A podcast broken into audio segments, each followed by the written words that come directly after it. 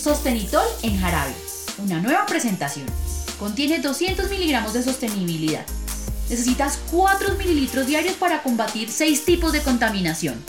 La generación de residuos, el uso indiscriminado de plásticos, el consumo de agua y energía, la tala de árboles, el vertimiento de aguas residuales y la generación de emisiones atmosféricas.